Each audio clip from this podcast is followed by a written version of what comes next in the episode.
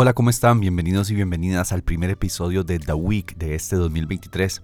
Feliz año a todas y todos. A mí me agarró un poco enfermo la primera semana del año, entonces si me escuchan hablando como Baduel es por eso, perdón. Acá en la hora tica le estamos poniendo mucho para seguir dándoles contenido de calidad. Entonces, si quieren apoyar este proyecto de periodismo independiente, pueden hacerlo siguiendo todas nuestras redes sociales, arroba la pero también en www.patreon.com slash la. Se los digo honestamente, necesitamos dinero para poder mantener la operación. Entonces, si tienen chance de donar 5, 10 o 20 dólares por mes, háganlo.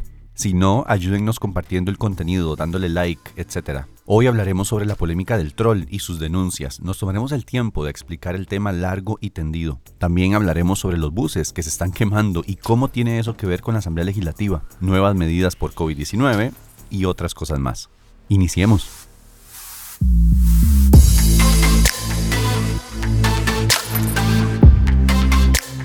Hablemos del troll. Un señor llamado Alberto Vargas dijo haber recibido pagos de la ministra de Salud Jocelyn Chacón para atacar a periodistas y críticos del gobierno, mediante perfiles que esta persona maneja en redes sociales bajo el nombre de Piero Calandrelli. Y eso es grave.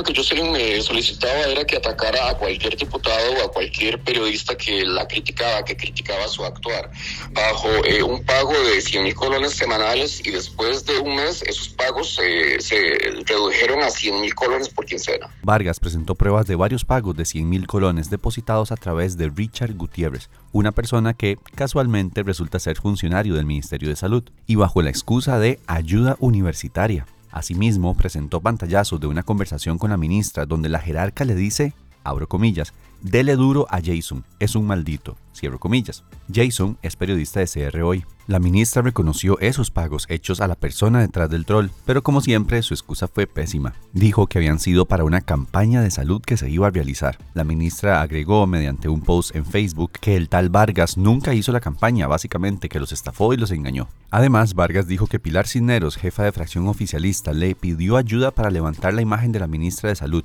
y compartió un par de audios que le envió a él a pesar de que Pilar dice nunca haberlo conocido. Pero en realidad no entendí cuál fue el origen del problema. Este, explícame un poco mejor a ver qué fue lo que pasó.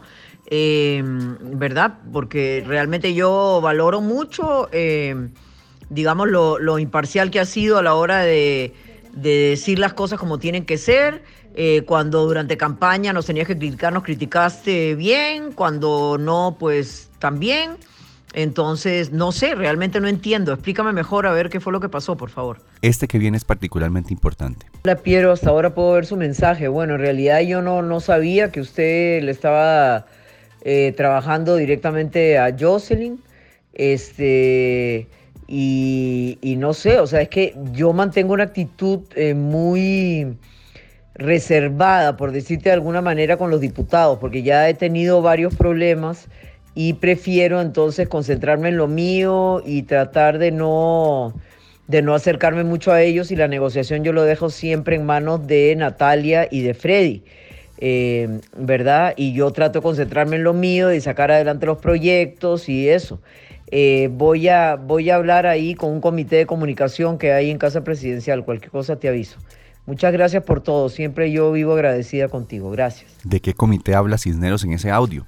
Bueno, se lo preguntamos. Por cierto, la diputada está igual de enferma que yo, entonces escucharán su voz de Baduel igual que la mía, por si acaso. El comité de comunicación funciona en Casa Presidencial, nos reunimos generalmente una vez por semana y está integrado por la ministra de la Presidencia, Laura Brenes, yo y eh, el, presidente Chávez. Que exista ese comité es normal, honestamente, pero ¿por qué Pilar querría llevar a ese espacio tan exclusivo, con incluso el presidente de la República, algo que le dijo una persona que ella afirma ni siquiera conocer? ¿Por qué usted le da tal relevancia que lo lleva o que lleva el tema?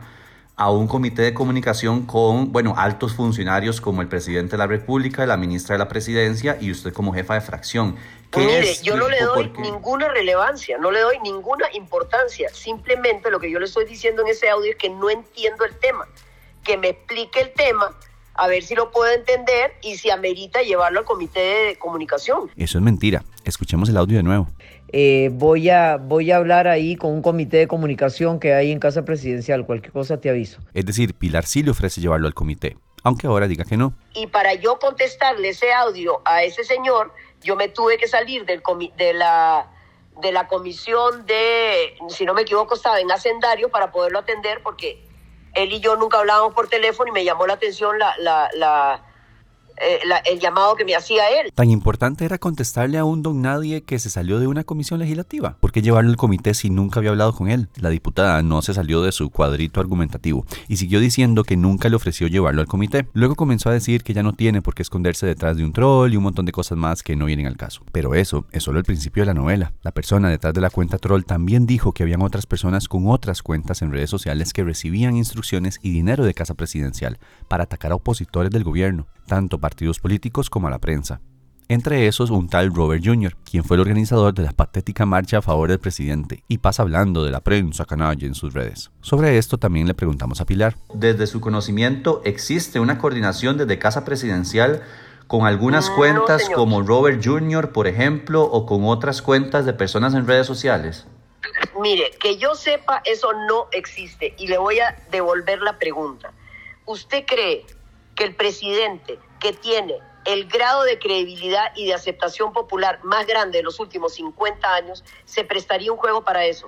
a nosotros nos han acusado consistentemente de que tenemos una, un ejército de troles, que pagamos todas las encuestas. Bueno, eh, habría que ver de dónde sale ese montón de plata. Hasta la encuesta de la UCR la pagamos, no sé si la UCR será sobornable. No tengo la menor idea. Lo que si yo, también. Lo que, yo, lo que yo crea es indiferente, doña Pilar, porque eh, las personas funcionarias públicas son ustedes. Entonces, lo que yo quisiera saber es si desde su conocimiento existe esa coordinación con personas en redes sociales a través de pagos eh, oficiales o no oficiales. Se lo voy a contestar muy fácilmente. Ni sé ni creo.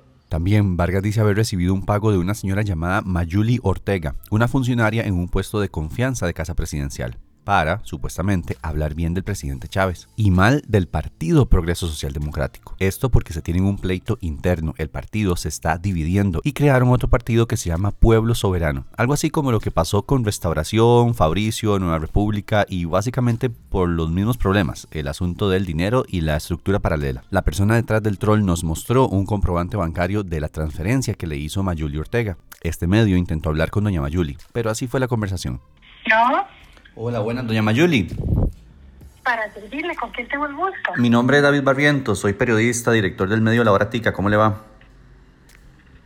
Ah, mm, mm, muy bien, gracias a Dios. Dígame, ¿en qué puedo servirle? En este momento estamos en una reunión. Gracias, doña eh, Mayuli. Vieras que quería hacerle un par de consultas sobre las afirmaciones que ha hecho el señor Alberto Vargas de un pago que usted le realizó a él. Em, quería consultarle, primero que todo, si usted es efectivamente funcionaria de Casa Presidencial y lo segundo, eh, ¿para qué usted le hizo el depósito a él de 100 eh, mil colones eh, el día 25 de septiembre del año pasado?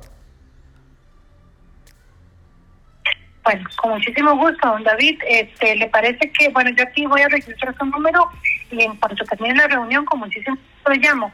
Podría ser, pero más o menos después de las 5 de la tarde. Por favor. Yo no tengo problema, pero es que vieras que ya me ha pasado varias veces que no me llaman y, y después no me contestan. No sé si usted tiene nada más dos minutos que me regale para responderme esa consulta. Qué pena tendría que salirme de la reunión porque estoy aquí, ahorita lo tengo en altavoz en la reunión, Solo... pero con muchísimo gusto eh, eh, voy a hacer un receso y con muchísimo gusto le llamo. Solo le, solo le tomo dos minutos, doña Mayuli. Nada más quisiera saber por qué usted le hizo esa transferencia a él. Gracias. En un ratito, en un momentito hago un receso y le llamo con muchísimo gusto, don David Barrientos, ¿verdad? Listo, gracias, doña Mayuli. Gracias, para servirlo a sus órdenes, gracias. Hasta luego. Obviamente no nos llamó de vuelta, aunque sí nos envió un WhatsApp diciendo, abro comillas, estoy sorprendida por las declaraciones de este señor y estamos analizando con mis abogados la eventualidad de una posible demanda. Es todo lo que tengo que decir. Cierra comillas. Ahora, ¿qué tiene de malo todo esto? Mucho. Lo podemos ver desde dos perspectivas. La primera en términos de libertad de prensa. ¿Por qué importa? ¿Es de interés público? ¿Deberían los medios estarlo cubriendo? Le preguntamos a la, gracias a Dios, nueva presidenta del Colegio de Periodistas, Yanansi Noguera. La situación es un hecho de interés público porque se refiere a eh, pagos y acciones concretas eh, relacionadas con desinformación y además una desinformación que está vinculada a atacar a periodistas y a medios de comunicación. Entonces, esto es muy relevante por tres razones. Uno, hay desinformación, hay un propósito organizado de desinformación. Segundo, esa desinformación se refiere a medios de comunicación y periodistas, por tanto es un ataque directo al ejercicio de la libertad de prensa. Y tercero, la denuncia de que esto ha sido impulsado eh, pues por supuesto que por un troll, que es el que hace las denuncias, pero también por funcionarios públicos. Ahora, ¿cuáles son los principales peligros desde el punto de vista de libertad de prensa de que haya una ministra de Estado pagándole a una persona para atacar a periodistas que no son de su agrado? La ministra de Salud eh, muestra poca apertura a la crítica, eh, pues obviamente lo hace sin comprender que parte de su función, y esa es una cosa que es intrínseca a una posición pública, es tener una alta tolerancia a la crítica. Cuando además esa ministra realiza ataques directos eh, o señalamientos directos hacia personas porque la, la cuestionan en su trabajo, pues obviamente está fallando en ese principio que tiene que tener dentro de su trabajo. Pero cuando además esa ministra hace eh, ataques directos y además aparentemente, porque todavía ella no ha hecho los descargos, aunque el troll ha dado las pruebas, eh, hace pagos para que se generen eh, críticas continuas a periodistas y a medios de comunicación, pues todo eso tiene un impacto directo contra el ejercicio de la libertad de prensa eso, se rompió un pacto que debe existir entre quien hace eh, eh, un servicio público y quien y la sociedad que está esperando que ese funcionario opere desde valores correctos, desde la ética, ¿verdad? Y adicionalmente, si lo que está haciendo es atacar a la prensa, esa persona que está en una posición pública privilegiada, eh, que tiene que actuar bajo estándares muy adecuados, lo que está haciendo es vulnerar una parte de la institucionalidad del país, en este caso lo que es el ejercicio de la libertad de prensa. La otra perspectiva es en temas de democracia como tal. ¿Afecta esto a nuestra democracia? Le preguntamos al politólogo Gustavo Araya. El principal peligro eh, es que, mm, digamos, en una democracia como la nuestra, mm, pone en evidencia eh, con pruebas de, esta persona que, ha decidido hablar que eh, podría existir precisamente una estructura organizada para manipular a la opinión pública, con objetivos no solamente de manipulación directamente, con desinformación, con ataques, con, ¿verdad? con sobredimensión de los factores favorables y que eventualmente podrían dar, digamos, una legitimidad, o no más que una legitimidad, un apoyo al presidente y a su equipo, a su gobierno, que no necesariamente responda a la realidad. Eso afecta a la democracia porque las personas están esperando que haya solución a sus problemas reales, solución a sus problemas cotidianos.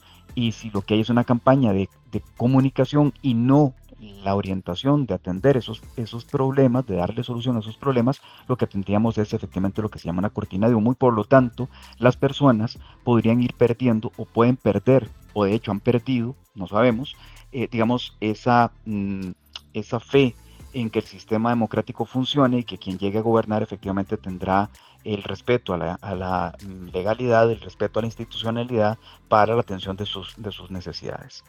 Em, y evidentemente mm, sí afecta a la democracia porque eh, corroe las bases de la credibilidad, precisamente la institucionalidad, mediante estos mecanismos ilícitos, pasándose por alto la legalidad de los procesos.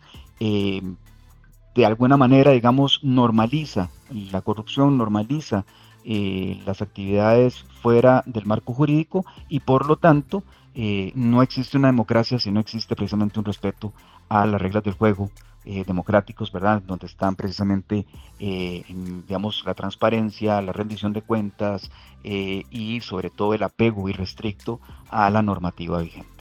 En resumen, es un tema serio que merece toda la atención que está recibiendo. El señor Vargas irá a la comisión legislativa que investiga financiamiento de la campaña pasada y declarará bajo juramento. Y ahí estará Pilar y tendremos el mejor capítulo de esta temporada de Costa Rica.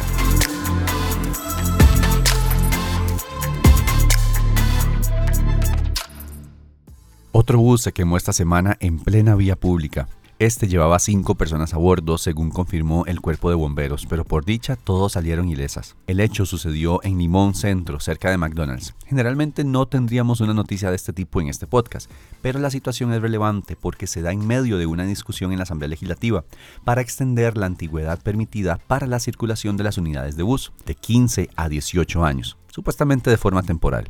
El proyecto tiene el apoyo de la mayoría de fracciones, a pesar del deterioro de muchas unidades y el incumplimiento de la ley por parte de empresas. Y es que no es la primera vez que los autobuseros, con ayuda de fuerzas políticas, se han librado de tener que cambiar sus unidades. Desde 1996, que entró en vigencia la ley 7600, se les dio un plazo para modificarla, así que cumplieran con lo establecido. Pero en el 2006, o sea, 10 años después, se les dio más tiempo para cumplir y se estableció el límite de 15 años de antigüedad que existe hoy. Intentamos conversar con María Marta Carballo, diputada de Limón, de donde se quemó el último bus, y una de las que más ha hablado a favor del proyecto para extender los años. Pero su jefe de prensa nos dijo que nos iba a quedar mal y no nos enviaron respuesta.